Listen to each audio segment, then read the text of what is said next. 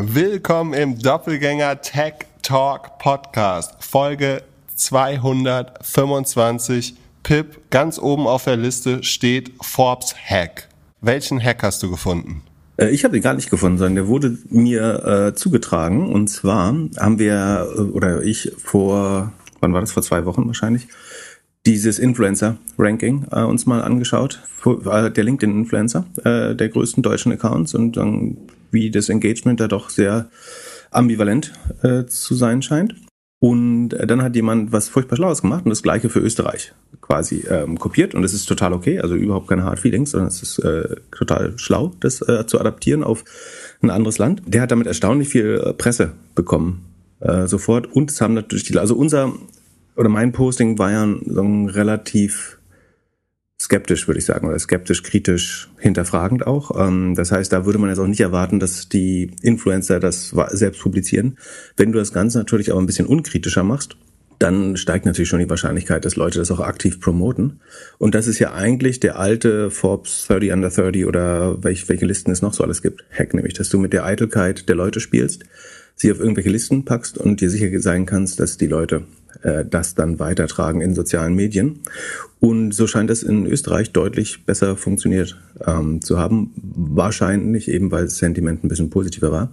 Aber dann das, was man eigentlich lernen kann daraus ist, dass diese Listen zu machen und diese sagen, Eitelkeit auszunutzen, generell ein, ein gutes Schema ist, wo, was man eigentlich, man kann das vielleicht für eine gewisse Industrie nochmal wiederholen, für noch ein anderes Land, für ein anderes soziales Netzwerk, auf andere KPIs schauen. Äh, und ich glaube, so kann man sich äh, entweder Links besorgen oder Presse oder ähm, sich als Thought Leader charakterisieren. Und äh, ich fand es ganz spannend, wie gut es in Österreich äh, funktioniert. Lustigerweise, die, die SEO-Szene hat natürlich sehr früh schon, aber ich erinnere mich irgendwie in den späten 2000er Jahren haben schon immer so Listen kursiert, wo man einfach alle Leute draufgesetzt hat um dann von denen verlinkt zu werden in ihrem Blog oder so, hat man äh, denen dann gehuldigt quasi in den irgendwie Top 20 besten SEOs, lustigsten, was weiß ich.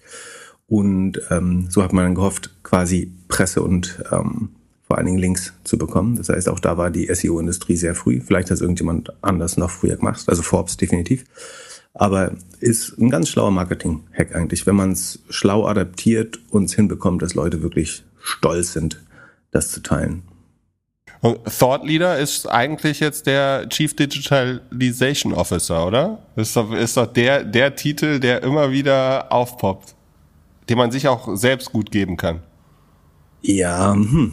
also ich, ich ganz persönlich äh, habe ein Riesenproblem mit dem Wort, weil es, also wenn überhaupt, wäre das ja was, was Dritte über einen sagen könnten. Dann wiederum wäre es aber auch äh, herablassend, beziehungsweise sich über jemanden äh, heraufstellen, wenn man urteilt. Dass, also in dem Moment, wo ich urteile, jemand wäre ein Thought dann sage ich ja schon, dass ich in der Lage wäre zu beurteilen, wer das ist oder wer auch nicht. Ähm, so oder so ist das, glaube ich, vollkommener. Also ich nee, nicht, wenn ich sagen vollkommener Quatsch, kann jeder sich selber seine Meinung bilden. Aber äh, für mich, also ich würde, ist ein guter Weg, sagen, nicht auf LinkedIn akzeptiert zu werden als Kontakt, wenn man äh, Thought Leader, Keynote Speaker und solche Sachen ähm, in seinen in seiner Tagline oder wie heißt das? Ja, ich glaube Tagline äh, hat. ist so na, nach Krypto und Emojis das nächstbeste Negativkriterium oder vielleicht sogar ein besseres noch. Emojis würde ich vielleicht ab und an sogar noch durchlassen, wenn sie passend sind ähm, und ke keine Einhörner drin sind, aber kompliziert. Aber ich will das niemandem aberkennen. Also wer, wer sich so fühlt, soll sich so nennen, wenn, an, wenn Leute jemanden für sich selber so zu bezeugen, dass sie sagen, der Influence, äh, der beeinflusst mein Denken oder die beeinflusst mein Denken äh, oder ich lese die besonders gerne auf äh, LinkedIn, dann soll man das gern so für sich entscheiden. Äh, ich finde es nur schwer, so kategorielos und vollkommen objektiv zu beanspruchen, dass man ein Thought Leader wäre. Also hoffentlich führt ja jeder seine eigenen Gedanken mindestens und selbst das äh, äh, scheint ja manchmal gar, nicht so, äh, gerade auf LinkedIn, wo es ja eine beliebte Strategie ist, ähm, irgendwie Reddit-Inhalte zwei zu verwerten oder so. Und nicht nur eine beliebte, sondern auch eine sehr erfolgreiche. Apropos Inhalte zwei zu verwerten. Martin hat bei uns auf Discord geschrieben, dass er am Validieren ist, ob Was man für eine ein Überleitung. Ich knie nieder. Oder der Segway war so gut. Wir werden es nie rausfinden, aber. Wieso ist alles geskriptet? Vielen Dank hier nochmal an Jan aus dem Off für das Skript der heutigen Folge. Ähm, nein, äh, auf jeden Fall, äh, Martin hat auf Discord geschrieben, dass er am überlegen ist, ob er ein SaaS-Produkt baut und zwar aus unserem Discord-Server oder aus dem Content daraus. Und die Idee ist, dass ein paar Channels indexiert werden, also für Google sichtbar und somit zum einen leicht auffindbar, zum anderen würden wir Reichweite darüber über Google gewinnen. Mein erster Gedanke war, hm, eigentlich ist ja Discord super durchsuchbar. So, ich finde da viele Sachen, die vor einem Jahr mal irgendwie geschrieben worden sind. Und es ist ja so ein bisschen Safe Space, Private Space. Und bin eher, würde jetzt eher sagen, hm, eigentlich nicht. Es riecht auch so ein bisschen eher wie ein anderes Produkt, also eher so Reddit-like.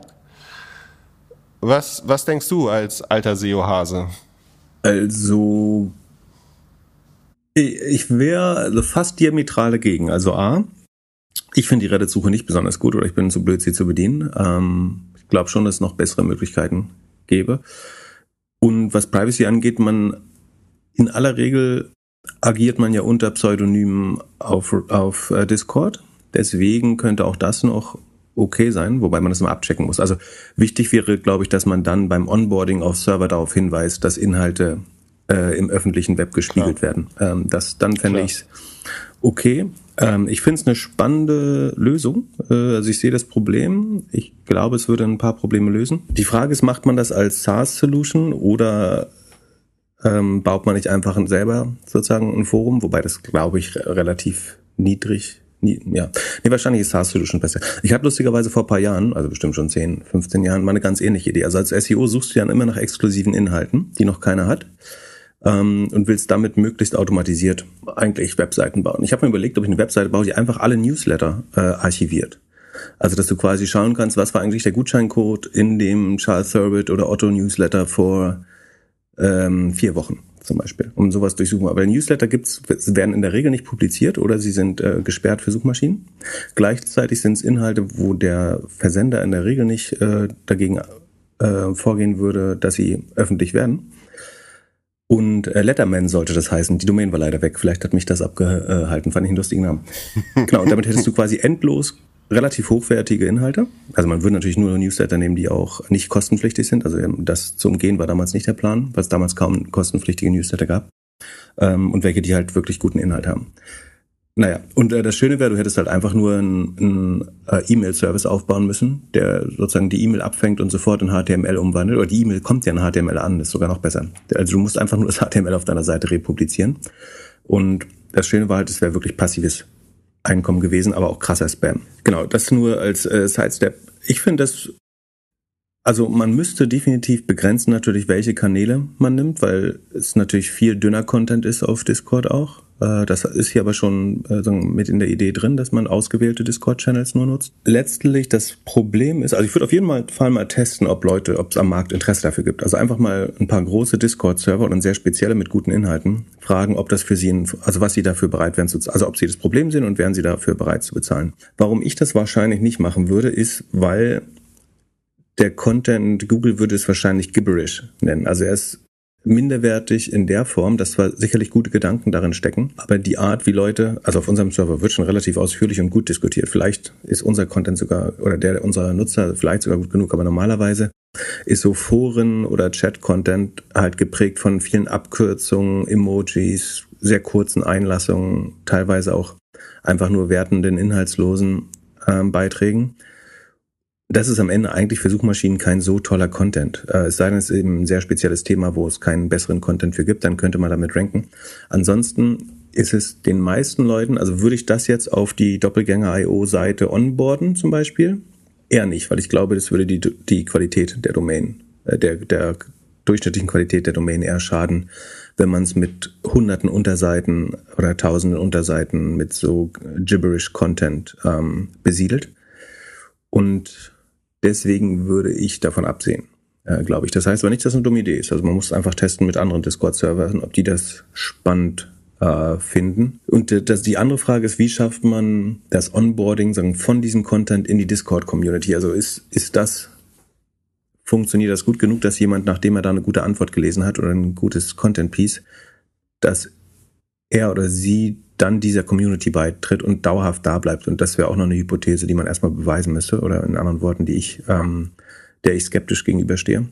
Von daher würde ich das Problem, äh, das Produkt wahrscheinlich nicht testen, aber das heißt nicht, dass es keinen Markt dafür gibt. Also äh, ich glaube, man kann das sehr kosten, also A, es ist ein super kostengünstiges Produkt, die, die ähm, irgendwie Alpha-Version davon zu bauen. Warum nicht mal ein paar Server fragen, ob das für die eine nützliche Erweiterung wäre, ihren Content oder den Content ihrer Community von Google noch besser auffindbar zu machen. Aber alle Argumente, die du gesagt hast, also dass Leute sich da eventuell in ihrer Geborgenheit, in ihrem Safe Space ähm, verletzt fühlen, muss man eben auch mit der Community mal, mal klären vorher.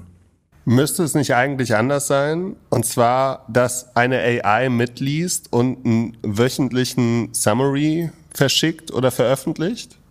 Also stell dir vor, die schlaue AI liest mit und schreibt jeden Freitag oder jeden Montag einen Blogpost über, das sind die Top 5 Sachen, die auf Discord diese Woche be besprochen wurden. Das finde ich auf jeden Fall ein wertvolles Produkt. Also es versucht Discord ja selber so ein bisschen auf der Welcome-Seite. Also wenn ich Discord aufmache, gibt es ja so eine Übersichtsseite der besten Konversationen. Aber ähm, finde ich ein gutes Produkt. Also den Nutzern, die nicht täglich auf Discord sind, vielleicht oder nicht ständig reinschauen, einmal die Woche die besten Konversationen mit, am, mit dem höchsten Engagement ähm, oder die auf irgendeine andere Art und Weise für die AI besonders interessant wirken, zuzuschicken mit Querverweisen, halte ich für ein geiles Produkt sehr gut. Ja, und ich würde, also ich würde viel, viel mehr darauf gehen, zu sagen, die Leute auf den Discord-Server zu bringen, anstatt die Sachen auf Google findbar zu machen. Also so ein, so ein Zwischenspiel, aber Fokus sollte immer sein, okay, mit diesem Produkt kannst du deine Community vergrößern. Ja, und die, die Frage ist, eine Community ist ja was Exklusives auch ein bisschen. Also man nimmt zwar neue Leute ein, aber die müssen irgendwie auch in irgendeiner Art gleichförmig sind. Heißt nicht, dass sie alle gleiche Meinung haben sollen oder eine Bubble sein müssen, aber sie müssen irgendwie einen Grund haben, sich zugehörig zu fühlen. Und die Frage ist, willst du, also wie machst du, wie, wie kümmerst du dich um diese Selbstselektion, dass da hauptsächlich Leute ongeboardet werden, die auch eben in diese Community gut passen. Du willst ja auch nicht Mitglieder um jeden Preis. Also es kommt drauf an. Es gibt so viele verschiedene Zwecke für Discord-Server. Wenn es irgendein Gaming-Ding ist, ist vielleicht auch relativ egal. Aber bei uns würden wir jetzt nicht um jeden Preis mehr Mitglieder in der Discord-Community haben, oder? Es geht ja hauptsächlich um also qualitativ hochwertigen Content, ähm, gegenseitige Hilfe und sowas zu promoten. Und da ist so ein bisschen Selbstselektion vielleicht gar nicht schlecht. Also wir wollen das nicht selektieren, aber ich glaube, das Schöne an Discord ist, dass es sich ganz gut selbst selektiert, wenn man es nicht um jeden Preis wachsen lässt. Ja, da hätte ich auch eine gute Idee. Jetzt, wo es eigentlich gang und gäbe ist, dass soziale Netzwerke bald Geld kosten. Also Snap 4 Dollar, Twitter, was ist es, 8 Dollar, Facebook und Instagram bald 12 Dollar. Ist das schon die nächste Hammerüberleitung? Machen wir 16 Dollar im Monat für unseren Discord-Server? Nein, aber, ähm, aber Spaß, bei, Spaß dafür beiseite. Checken wir aber, dafür, dafür, dafür checken wir auch den Bibliotheksausweis. genau. Und das äh, letzte Zeugnis, ähm, äh, also egal in welcher welcher Bildungsgrad äh, sollte auch nochmal eingescannt werden. Aber äh, Spaß beiseite. Und wir, und wir, äh, nee, wir müssen vorher auch Klone äh, schaffen. Also wir müssen es erst so machen, dass wir vier Fake Frank Thelen Accounts auf unserer Discord Community machen. Äh, und dann schreiben wir das PR-Team ab, dass sie dringend äh, zu uns kommen müssen und zahlen für den Account weil ansonsten äh, die Gefahr bestünde, dass die Impersonator von äh, Schaden anrichten für die, für die Brand. So habe ich verstanden, was, was Instagram jetzt machen will. Äh, ja, meine Frage ist an dich. Ich meine, du bist ja ein Instagram-Mikro-Influencer. Also wird dein Leben sich verbessern jetzt, äh, wenn du da monatlich 12 Dollar zahlen musst? Also die Frage ist, ob ich das zahlen will. Ich habe ja einen blauen Haken äh, schon. Die Frage ist, ob der aberkannt wird. Also die, die, die Story hinter dem Gebrabbel gerade ist, dass Instagram jetzt Twitter nachmacht und ein Verified Account, äh, das heißt auch den bezahlten blauen Haken äh, einführt. Und dafür bekommt man einen ID-Check. Also es wird sichergestellt, äh, das werden wir sehen, wie sicher, aber es soll sichergestellt werden, dass die Person äh, dann wirklich per Ausweis überprüft wurde. Weitere Features sind, also es gibt ein Verified Badge, Impersonation Monitoring, also Instagram verspricht proaktiv im, also ähm, Doppelgänger-Accounts äh, zu äh, zu verfolgen. Ähm, Customer Support bekommt man erstmals, Prioritization in Comments, also man wird höher gerankt in Antworten, so wie auch bei Twitter. Recommendations in, also man, man wird stärker ähm, in, die, in der Recommendation Engine äh, für Explore Pages gewichtet. Und es gibt ein paar exklusive Stickers, yay. Ähm, also das, das, was ich wirklich kompliziert finde, ist, dass äh, damals, als wir das oder ich das Problem mit dem äh, Impersonation Account hatte, als jemand versucht hat, äh, Scam zu verkaufen, indem er meinen Account kopiert hat und jeder irgendwie aus der Finanzszene, den ich kenne, hat ähnliche Probleme, der auf Instagram ist und nicht nur äh, Finanzszene natürlich. Damals meinte ich ja, das ist einfach, also Twitter, das, äh, Entschuldigung, Instagram das immer als unmöglich darstellt. Und mein Take war ja, ähm, ist es einfach nur zu teuer, dass sie es machen wollen. Also es ist nicht zu teuer, dass sie es sich leisten könnten. Ich glaube, das ist drin im Budget, aber die Marge würde natürlich sinken. Ähm, aber das Problem ist nicht groß genug, um dafür Geld auszugeben, äh, obwohl es nachweislich Nutzer schadet natürlich. Ne? Also Leute verlieren Geld. Ähm, es ist definitiv äh, nicht nur ein also es bedroht nicht nur deine Assets, sondern kann dein ganzes Leben äh, aus der Bahn werfen, wenn du auf so einen Scam reinfällst. Ähm, je nachdem, wie gut der Scam ist oder in Anführungsstrichen gut, wie schlecht er ist, äh, wie verwerflich. Und ähm, dementsprechend äh, kompliziert finde ich das jetzt eigentlich, dass man jetzt sagt, wenn ihr uns bezahlt, äh, was ist, die 16 Dollar sind im Monat oder 15 Dollar sind im Monat? Ja. Ja. Genau, wenn ihr uns bezahlt, dann schützen wir euch. Das ist ein Konzept, was in der freien Welt eigentlich als Schutzgeld bekannt ist, würde ich sagen. Dass wir sagen, dir könnten, dir oder deinen Followern könnten schlimme Dinge passieren, äh, wenn du uns nicht ähm, 150 Dollar, äh, Entschuldigung, 180 Dollar im Jahr bezahlst. Genau, also der das Preisunterschied ist je nachdem, ob du äh, über Android, iOS halt genau. nochmal was abgeben musst oder Facebook noch was abgeben muss.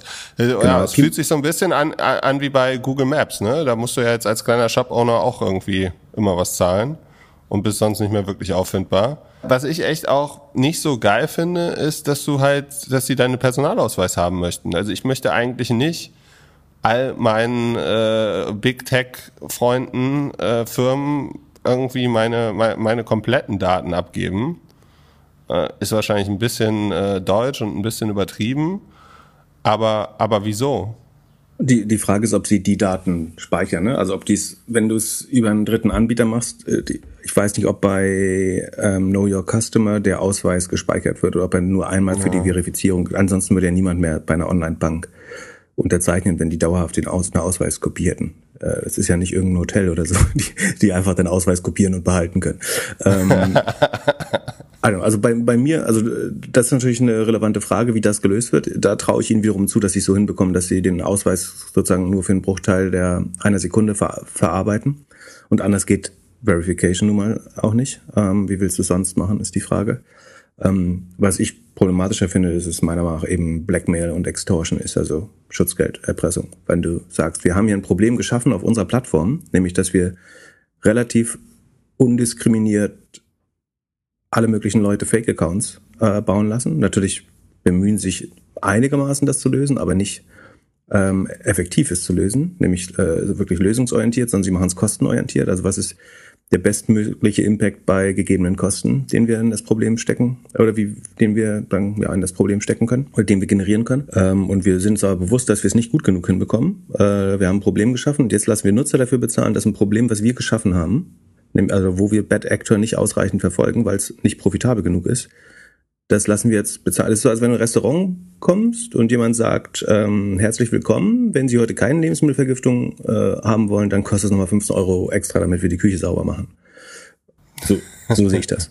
Und ähm, ich weiß jetzt nicht, ob Instagram ist mir als Plattform nicht so wichtig, um da Geld zu bezahlen, ehrlich gesagt. Also ich finde es gut, verifiziert zu sein, weil es meine Follower schätzt äh, und das Problem ist wieder, du kannst eigentlich ja nicht die Wahl treffen, dich von Instagram zu entfernen, weil das, dann überlässt du es ja noch mehr den Fake-Accounts. Also wenn der einzige Account, den es von dir gibt, ein Fake-Account ist, sagen wir mal jemand, der gar nicht auf Instagram ist, zum Beispiel du im Moment, glaube ich, du verschwindest vielleicht irgendwann sogar als Account und dann baue ich den Flip Glückler Account nach, dann hast du nicht mal die Wahl, sondern du musst eigentlich um deine Brand oder deine potenziellen Follower, deine Familie zu schützen, musst du Geld bezahlen, um einfach klarzumachen, es gibt keinen anderen Account außer dich. Ähm, das ist bei einer Plattform, die so relevant ist inzwischen, schon ja, eine Art von, von Schutzgeld. Weil ich finde, dass es Aufgabe der Plattform ist, dafür zu sorgen, dass es keine Impersonation von echten Personen gibt. Ähm, das sollten sie nicht tun, das sollten sie vor allen Dingen tun, um ihre eigene Plattform und ihre eigenen Nutzer zu schützen. Aber es hat offenbar keine Priorität bei Facebook. Ich bin gespannt, ob mein blauer Haken verschwindet, wenn ich nicht zahle. Das äh, hm. fände ich besonders Nee, das passiert wohl nicht. Also da gibt es wohl intern schon Gespräche, dass sie es irgendwie so machen wollen, dass der blaue Haken bestehen bleibt und auch nicht irgendwie an Wert verliert. Keine Ahnung, wie sie das machen wollen. Irgendwann hast du da vielleicht zehn Badges äh, darum liegen. Aber äh, was ich mich noch gefragt habe, ist, also Instagram interessiert mich ja echt nicht viel. So, da, das könnte morgen abgeschaltet werden und mein Leben würde sich nicht verändern. Wir sind natürlich ein bisschen abhängig von einem Spotify oder von Apple oder so. Stell dir vor, äh, Spotify ist ja auf einem ähnlichen Trip, auf dem Weg der Effizienz. Stell dir vor, die würden jetzt sagen, hey, es gibt jetzt eine monatliche Gebühr für alle Podcaster, die 12 Dollar kostet. So, würde uns nicht wehtun, würde vielen kleinen Podcasts bestimmt wehtun. Aber was würden wir machen? Schutzgeld einfach zahlen? Ähm, in dem Markt hast du ja ausreichend Konkurrenz. Also äh, ist, man könnte das ja sofort über Castro oder irgendeinen anderen Player hören. Und dass die sagen, interne Recommendation Engine von Spotify sagen, nicht der größte Treiber für Nutzerwachstum ist, wissen wir auch. Das heißt, die Frage ist, wo, also A macht es überhaupt keinen Sinn von, von, für Spotify äh, Creator von der Plattform zu verjagen. Äh, bis vor kurzem haben sie ja hunderte von Millionen gezahlt, um das Gegenteil zu tun. Ähm, und von daher wäre ich überrascht, wenn sie sowas überhaupt einführen. Es sollte eigentlich nicht in ihren Incentives sein. Wenn dann glaube ich aber, dass die, die Distribution eigentlich weiter gewährleistet wird durch andere Plattformen und allein deswegen werden sie es auch nicht machen, weil die Hälfte der Nutzer könnte sofort auf Apple oder bei uns sogar noch mehr äh, auf Apple umsteigen. Ähm, die anderen könnten sich, da RSS ja ein relativ freies, offenes Feed ist, könnten es Leute auch einfach stattdessen eine andere Plattform nehmen. Von daher bin ich da relativ unbesorgt. Das ist ja eigentlich in dem ganzen Influencer-Game ähnlich. Also ein TikTok zahlt für Content, äh, YouTube, der gerade der größte TikToker hat gerade announced, dass er auf YouTube jetzt ist. So, es wird ja um Talente in, in jeglicher Form bezahlt und es gibt bestimmt ein paar Influencer, ein paar, paar Leute, in dem so vor allem bei Short-Videos es ähnlich aussieht wie in der Verteilung von äh, bei Podcasts. Also dass du zwei oder ja zwei große Player hast, bei denen vielleicht 60 Prozent 90 Prozent, 100 Prozent, äh, also die, die sich den Markt teilen so. Das ist richtig, aber diese, also ist voll, vollkommen valides Argument, aber ich glaube, die sind natürlich größtenteils schon verifiziert.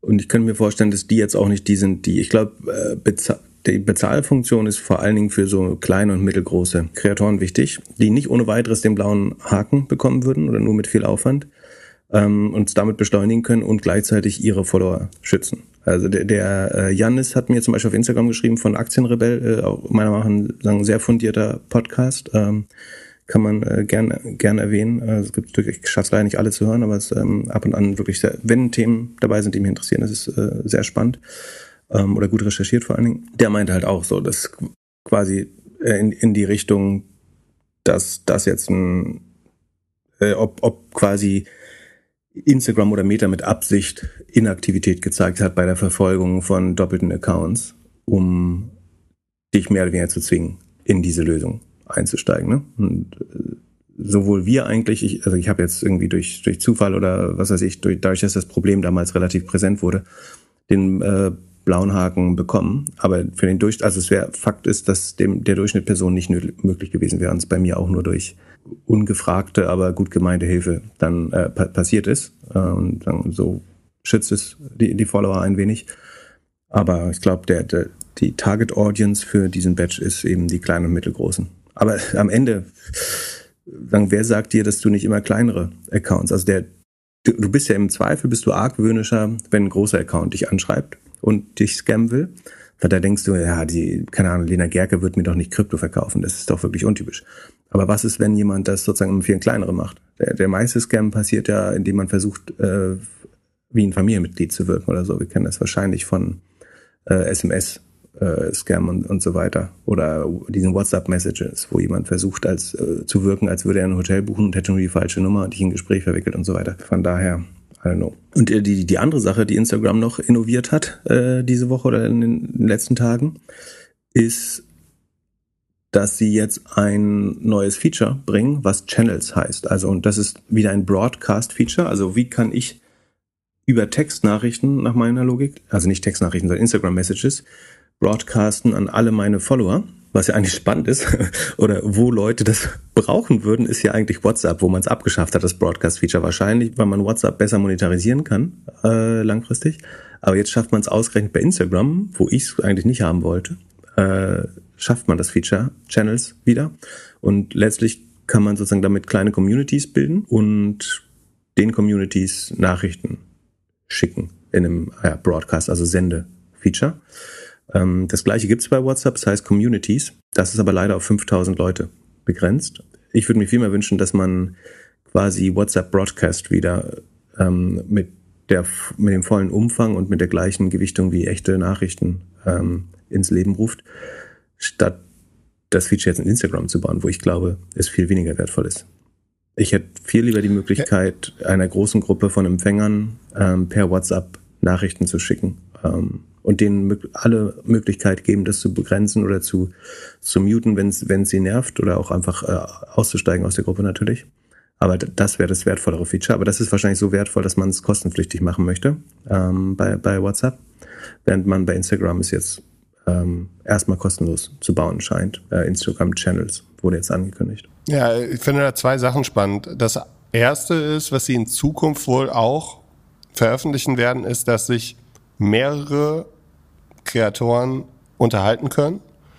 Also stell dir vor, wir beide könnten halt chatten und alle könnten zugucken oder darauf reagieren oder ein Poll machen. Das zweite ist, dass ich so ein bisschen das Gefühl habe, dass sie dadurch vermehrt und auch durch diese Communities auf, auf WhatsApp vermehrt Twitter angreifen. Während man auf Twitter ja sich so ein Following aufgebaut hat und dann da seine 300, 3000, 30.000 Leute followt, scheint es jetzt irgendwie mehr und mehr in diese privaten Chats zu gehen. Vielleicht hat das Telegram auch so ein bisschen vorgelebt, aber ich, ich, ich habe irgendwie auch aus eigener so Wahrnehmung, obwohl das ja immer der schlechteste Weg ist, äh, n gleich eins, aber dass man halt jetzt einfach vermehrt auf Premium-Content von einzelnen Leuten geht und nicht mehr irgendwie der, die, die große Noise hat.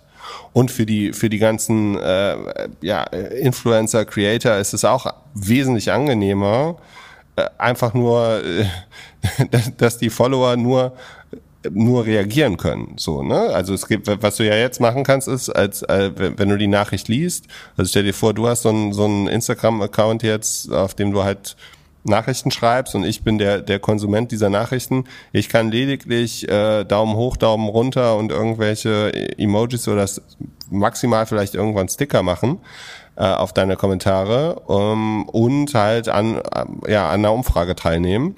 Das macht es für dich natürlich viel einfacher, weil du nur noch senden musst und dich nicht ähm, ja, äh, betteln musst äh, in irgendwelchen Kommentarspalten, wie du es äh, aktuell noch auf Twitter machst.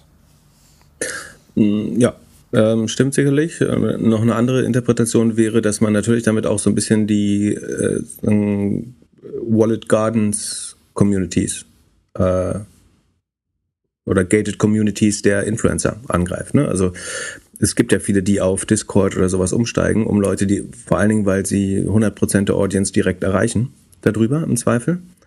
Und mit so einem Broadcast-Feature löst ja genau das eigentlich.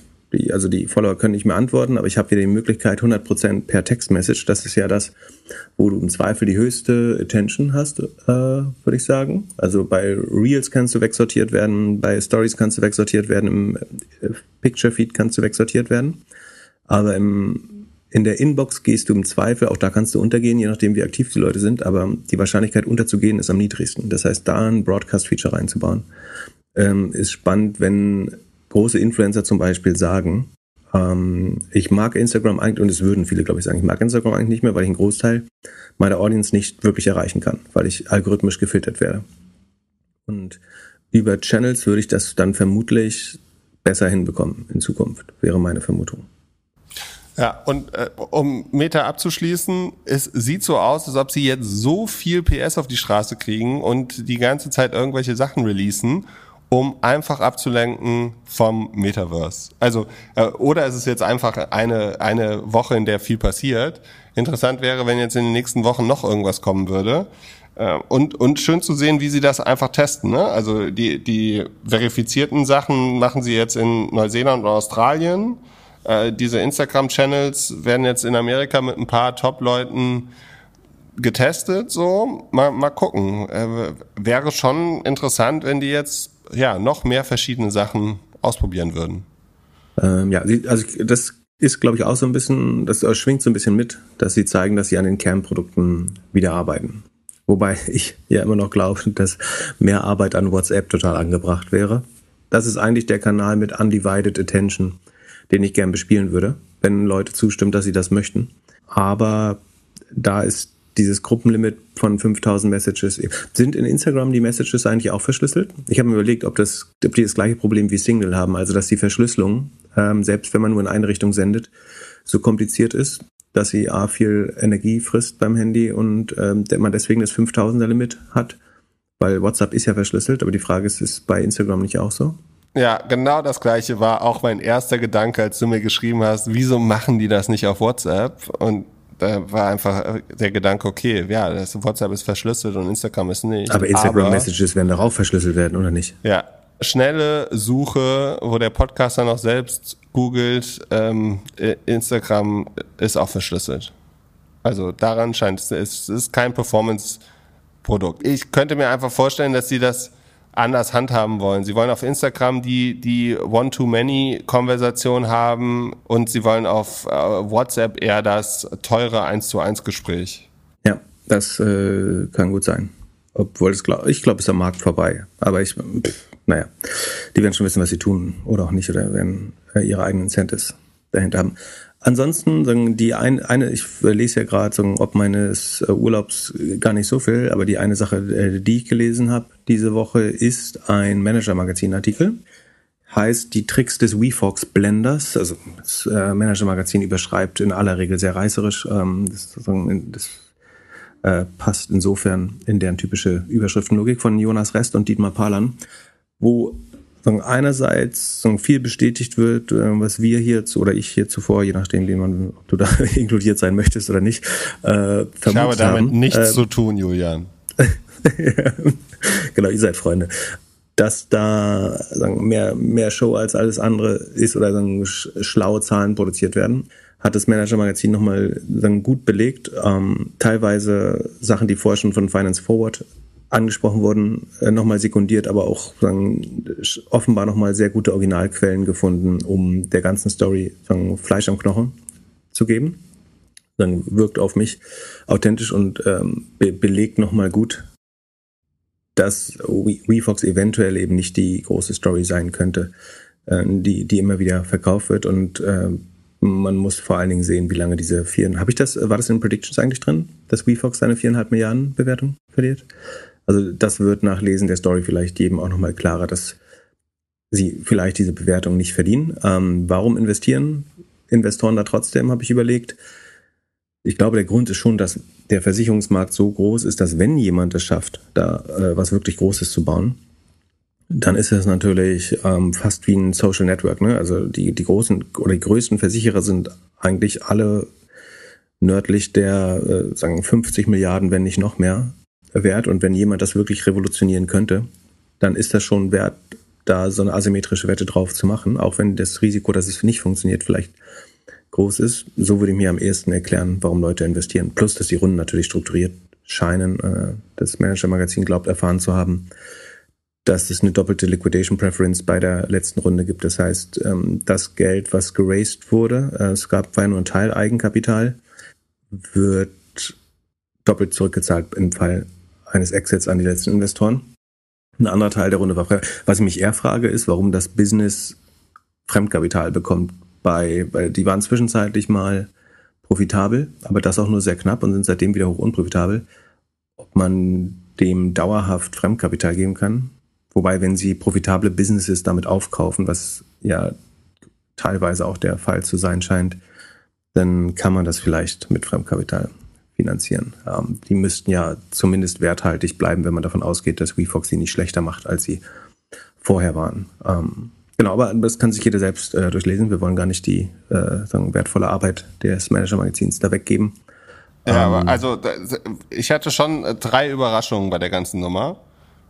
Also Überraschungen weniger, aber äh, doch ein bisschen. Also das eine ist der Vergleich mit Lemonade, ähm, äh, amerikanische oder englische, englisch-amerikanische Firma, äh, die ja äh, am Aktienmarkt ziemlich gelitten hat. Das zweite ist dieser Tech, wir sind große Tech-Firma und investieren sehr in Tech und dann irgendwie am Ende des Artikels wird so, also ich zitiere da, ist eher so, ja, die IT-Struktur ist überwiegend von anderen Firmen so entwickelt und ausgebaut und VFox zahlt dazu Lizenzgebühren. Also da hätte ich jetzt schon gedacht, dass irgendwie so ein Player wahnsinnig viel in eigene Tech investiert hat. Und das Dritte, und da, das ist für mich wirklich die größte Frage, wie hat es äh, Lena Meyer-Landrut in den Cap-Table geschafft? Ist das jetzt die, die neue hannoveranische ähm, Großinvestorin, die irgendwie dabei ist? Das ja, war nur äh, mein, mein, mein kleiner Gedanke bei der ganzen Nummer. Ja. ja. das hat mich auch überrascht. Aber also, was schon spannend ist, ist, dass, also was ist eigentlich die Story, warum das irgendwie zehnmal so hoch bewertet werden soll wie jede andere Versicherung? Und es kann ja eigentlich nur sein, du hast eine bessere Kundenakquise gefunden. Äh, das ist hier nicht der Fall. Ne? Also es ist arbeitet weiter mit Verträgen. Das habe ich damals, als wir das erstmal drüber geredet haben, mich ja gewundert, dass sagen, man ausgerechnet das Vertretersystem, was eigentlich einen Großteil der Rente der Nutzer äh, wegfrisst, also dass ich bei jeder Versicherung eigentlich erstmal die Provision bezahlen muss, bevor ich den vollen Nutzen einer Versicherung äh, auch, also den vollen Nutzen bekomme ich natürlich von Anfang an, aber die Vertriebskosten der Versicherung trägt im Zweifel der Kunde durch höhere Prämien. Und das äh, Sinnvollste, und das ist ja was Lemonade versucht, ist, das abzuschaffen, indem man sagt, wir sparen euch die Vertriebskosten, dafür kriegt ihr bessere Tarife und äh, eventuell, wenn ihr besonders schadenfrei seid, kriegt ihr sogar Geld zurück und damit eigentlich alle Vertrauensprobleme im Versicherungsbusiness löst.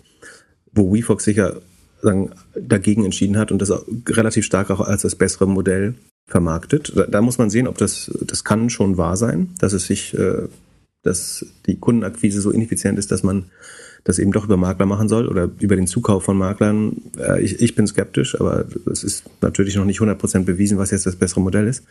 Die, die zweite Edge, also wenn man die Kundengewinnung nicht effizienter hinbekommt, wäre die zweite Edge eben eine technologische, dass man bessere Schadensalgorithmen ähm, hat. Das wiederum ist höchst unwahrscheinlich, dass man das auf einer kleineren Kundenbasis äh, als die großen Versicherer hinbekommt, äh, die sagen, bessere Versicherungs- oder besser Algorithmen zur Schadenseinschätzung oder zur Prämienberechnung ähm, hinbekommt. Und man sieht ja auch, dass die Verlustquoten, also die Verlu was mich überrascht hat, ist die Verlustquote, sieht ja schlimmer aus als bei Oscar Health. Also Oscar Health hat während Corona, glaube ich, mal 116 Prozent der Prämien oder so verloren, also eine negative Rohmarge im Versicherungsbusiness gehabt, aber bei WeFox, wenn ich es richtig verstanden habe, ist die Rohmarge minus 140 Prozent gewesen. Also dass man ähm, 2,4 mal so viel Schaden äh, bezahlt, wie man Prämieneinnahmen gemacht hat. Ähm, das scheint mir vor allen Dingen gutes Business für die Versicherten äh, zu, zu sein, wenn ich quasi für, für ein Drittel ähm, oder 40 Prozent der normalen äh, Summe versichert werden kann. Ähm, oder wahrscheinlich hat sich da auch adverse Selektion eingestellt, dass besonders viele Betrüger oder so die Produkte gewählt haben, weil sie wussten, die Algorithmen oder die, das Handling ist schlecht. Wie auch immer. Aber da, das steht alles im Artikel und eigentlich wollten wir es ja äh, gar nicht alles erzählen, aber es gibt noch äh, mehr spannend, deswegen lohnt es sich da äh, reinzublättern. Was haben wir noch diese Woche? Ist Scott Galloway jetzt reicher als zuvor? Ähm, da habe ich gemerkt, dass ich, ähm, oder ich bin mir nicht sicher, ob wir das richtig haben oder ob er doch, also ich glaube, es gab so ein zeitliches Auseinanderfallen. Ähm, ähm, jemand in der Community hat geschrieben, dass es eine Woche bevor wir es besprochen hat, den Trade gemacht hat. Dann hätte er einen minimalen Gewinn im Vergleich zum sehr hohen potenziellen Verlust gemacht. Also dann hätte er 20.000 Dollar plus gemacht. Aber wie gesagt, wie er sich das erkauft hat, das Risiko war sehr teuer meiner Meinung nach. Ähm, wenn er es in der Woche, wo ich es gehört habe, gemacht hat, hat er definitiv Geld verloren. Aber so, ich vertraue da dem Community-Mitglied, der gesagt hat, es war die Woche davor eigentlich, wo der Trade stattfand. Und da wäre er minimal positiv gewesen. Aber mein Gefühl ist, dass es nicht effizient ist, sich 20.000 äh, Dollar zu ergaunern, oder nicht ergaunern, also sich 20.000 Dollar zu sichern, das als relativ sicheres Investment zu verkaufen. Wenn man eine Woche später, hätte er den gleichen Trade da wieder gemacht, äh, hätte er massiv Geld verloren. Und er sagte, er macht das revolvierend, wenn ich es richtig verstanden habe. Ähm, dann wäre es nicht so schlau. So oder so finde ich es nicht schlau, das durchschnittlichen Anlegern oder Erstanlegern oder noch gar nicht Anlegern irgendwie als schlaue Taktik zu verkaufen. Ja, ich habe gestern in den Podcast reingehört und er meinte, er hätte 10 Cent pro Share gemacht, also 40.000 Dollar. Ähm, ganz schön viel Stress und ganz schön viel äh, Risiko äh, für 40.000 Dollar in seiner Seite. So. Und auch da hast du ja einen Mittelsmann. Also du musst ja, also die Bank bekommt, die das Geschäft vermakelt. Also du hast zwei Seiten des Deals. Der, der die Option schreibt und der, der sie kauft. Ähm, dazwischen ist die Bank quasi das Casino, das irgendwie ihre Take Rate nimmt ich meine, klar, wenn es Leute gibt, die die Option kaufen wollen, kann es, wenn, gerade wenn die mispriced ist, das passiert ja durchaus, dass die Nachfrage nach Optionen so hoch ist, dass du eine Überprämie bekommst äh, fürs Schreiben der Optionen, dann, dann kann das schon mal rational sein, das zu tun. Aber ich weiß nicht, ob man bloß um anzugeben oder das, ja, ich finde es nicht gut, ehrlich gesagt. Aber genau, aber theoretisch könnte er damit in dieser ersten Woche Geld verdient haben, wenn, wenn das authentisch ist. Ja. Wo wir gerade bei äh, beim Angeben sind, Ähm, ganz kurz, äh, der Guardian hat jetzt eine Datenanalyse ähm, beschrieben, in der belegt wurde, dass durch die Algorithmusänderungen bei Twitter ähm, Elon Musk sich selber ungefähr die achtfache Sichtbarkeit von zuvor äh, verschafft hat. Ähm, ich finde es immer noch relativ teuer, äh, 45 Milliarden dafür zu bezahlen, aber wenn einem das so wichtig ist, uh, why not? Und, und äh, um die Social Media Runde einmal abzuschließen, äh, dann deine Lieblingsfirma Apple arbeitet jetzt an dem Gegenteil von dem, was ich will, nämlich Textnachrichten in Voice Messages äh, in der authentischen Stimme des Versenders umzuwandeln, statt, was ich will, Sprachnachrichten in Textnachrichten umzuwandeln.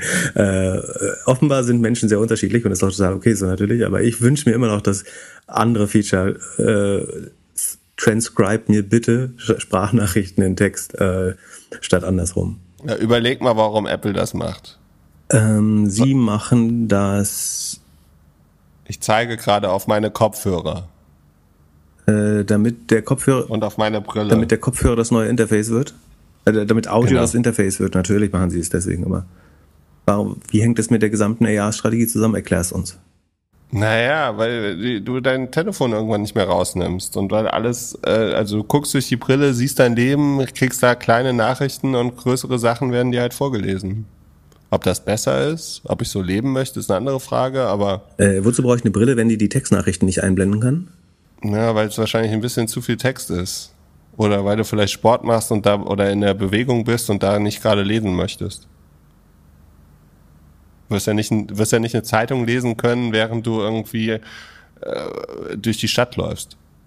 Ja, warum haben äh, Menschen, als sie des Sprechens mächtig waren, irgendwann Keilschrift erfunden und Telegramme später und Bücher?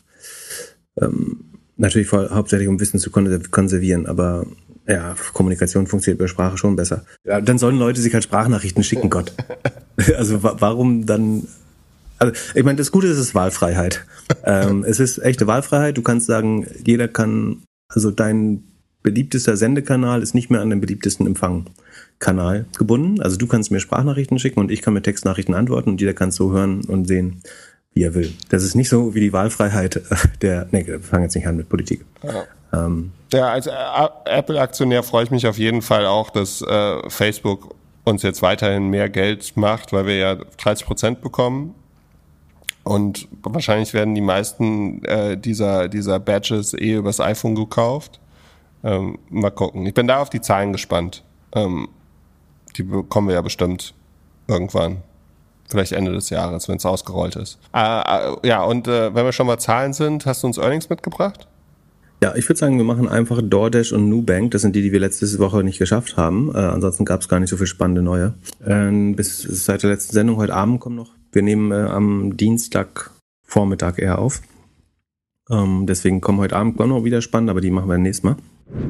Es handelt sich hierbei nicht um Anlageberatung. Keine spezifischen Kauf- und Anlageempfehlungen. Keine Anlageberatung, keine Rechtsberatung, keine Steuerberatung und auch keine Aufforderung zum Kauf oder Verkauf von Wertpapieren. Die Verantwortung für solche Trades liegt bei euch. Philipp und Philipp haften nicht für eure Verluste. Philipp und Philipp und Philipp können die Risikodisposition der HörerInnen nicht einschätzen. Ihr entscheidet selber, was ihr kauft und tragt dafür auch die Verantwortung. Alles könnt ihr auch nochmal unter doppelgänger.io slash Disclaimer nachlesen.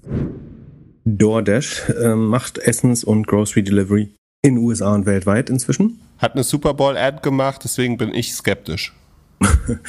äh, ja, aber sieht, äh, also die Zahl, aufgenommen wurden die Zahlen auf jeden Fall gut. Erst plus 13 Prozent nach den Earnings, äh, konnten plus 5 Prozent davon durch den Tag retten.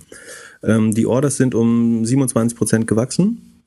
Das Order Volume, also dann das vermittelte, die, der Wert der Güter, die bestellt wurden, äh, sogar um 30 Prozent. Das heißt, der Warenkorb ist ein bisschen höher gewesen. Und der Umsatz sogar um 40 Prozent, was wiederum dafür spricht, dass die Take Rate äh, sich ausdehnt. Das haben wir schon mal beschrieben, dass das der Fall ist. Das sieht man, es zieht sich jetzt so durch die Quartale, dass die Take Rate sich verbessert. Dadurch wächst Revenue schneller als Orders und ähm, Gross Order Volume. Der Gross Profit allerdings wächst nur mit 21 Prozent und damit langsamer als Orders und äh, langsamer als der Umsatz. Grund dafür wahrscheinlich, höchstwahrscheinlich sagen höhere Wareneinstandskosten bei dem Hauptinputfaktor, der Arbeit ist bei DoorDash. Also die Bezahlung der Dasher wird zunehmend teurer ähm, durch Lohninflation ähm, und die angespannte Lage am US-Arbeitsmarkt, würde ich vermuten, dass das der Grund ist, dass die Gross, der Gross Profit ähm, in absoluten Zahlen steigt, aber deutlich langsamer wächst als die Orders. Ansonsten beim Marketing geben sie nur noch 4% mehr aus als im Vorjahr. Das heißt, da spart man wiederum und holt, gewinnt die Marge so ein bisschen äh, zurück. Beim Research and Development investiert man weiter. Das liegt 80 Prozent höher als oder 90 Prozent höher als im Vorjahr. Äh, General Admin ungefähr in Line mit dem Revenue-Wachstum oder insgesamt wachsen die Total OPEX äh, mit 43 Prozent. Das ist ungefähr so schnell wie die Anzahl, die wie das Revenue. Ähm, problematisch eben aber, dass der Gross Profit, äh, der Bruttoertrag sinkt und dadurch rutscht man tiefer in die roten Zahlen, obwohl dort sagt, sie sagen, schlagen auf jeder. Und achso, und man muss noch sagen, es gibt einen Sondereffekt 84 Millionen aus Restructuring. Das sind die Entlassungen, die sie im November letztes Jahr gemacht haben. Das sind mal Einmaleffekte, die man dann ähm, aus dem Adjusted EBITDA und den Non-Gap-Werten äh, rausrechnen würde. Und es gibt einen weiteren Sondereffekt von 300 Millionen. Das ist eine Abschreibung auf den Wert oder Impairment on Goodwill, also eine Abschreibung des Firmenwerts aus der Volt-Übernahme. Ne? DoorDash hat, ich glaube, 2021 ähm, den europäischen finnischen Player Volt übernommen für 7 Milliarden, wenn ich mich recht erinnere. Da hat man jetzt die äh, interne Bewertung oder den, den Goodwill, das ist quasi, was man überzahlt hat, wenn man so will, äh, damals äh, um 300 Millionen abgeschrieben. Und das verschlechtert jetzt das Net Income, aber das ist ein reiner Buchverlust äh, erst erstmal.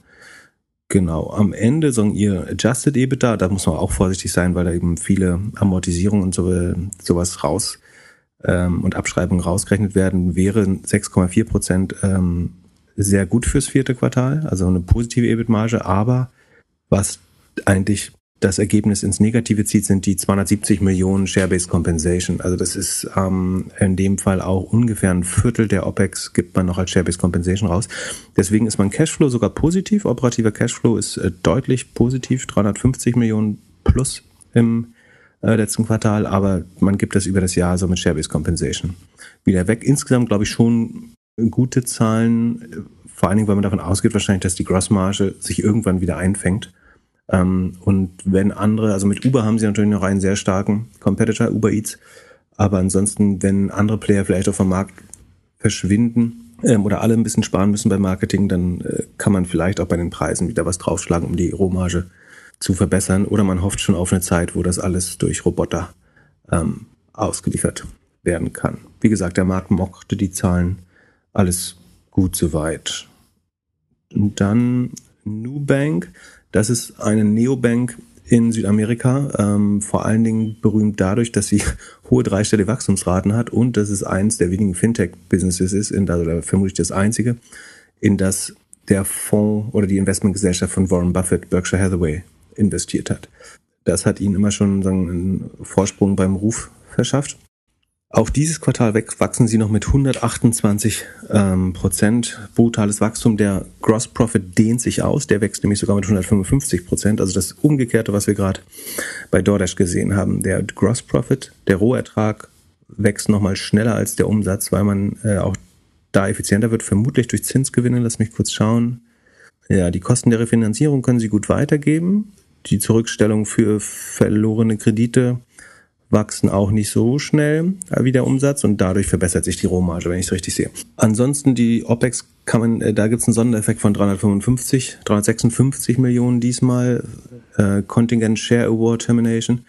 Äh, das klingt so, als hätten sie irgendwelche ESOP-Programme auslaufen lassen. Äh, ich konnte es leider nicht finden, was es äh, genau war.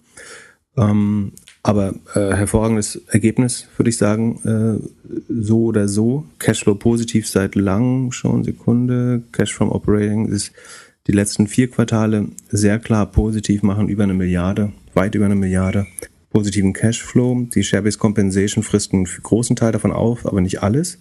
Das heißt, ohne diesen Sondereffekt wäre man auch dieses Quartal wieder positiv gewesen. Also ähm, wenn man das wegadjustiert, die 356 Millionen, ähm, wäre man deutlich positiv gewesen. Also was spannend ist, der Average Revenue per Active Customer, äh, RPAC heißt, das ist ja auch im Doppelgänger.io slash Sheet mit drin, ist um 53 Prozent gegenüber dem Vorjahr gestiegen. Also sie verdienen, ich denke vor allen Dingen durch die neuen Zinsen, ähm, 53 Prozent mehr pro Kunde. Also es wachsen nicht nur die Kunden, sondern auch der Umsatz pro Kunde deutlich. Die Activity Rate, also die Anzahl der Kunden, die auch aktiv gehandelt haben von den Registrierten, äh, ist weiter hochgegangen.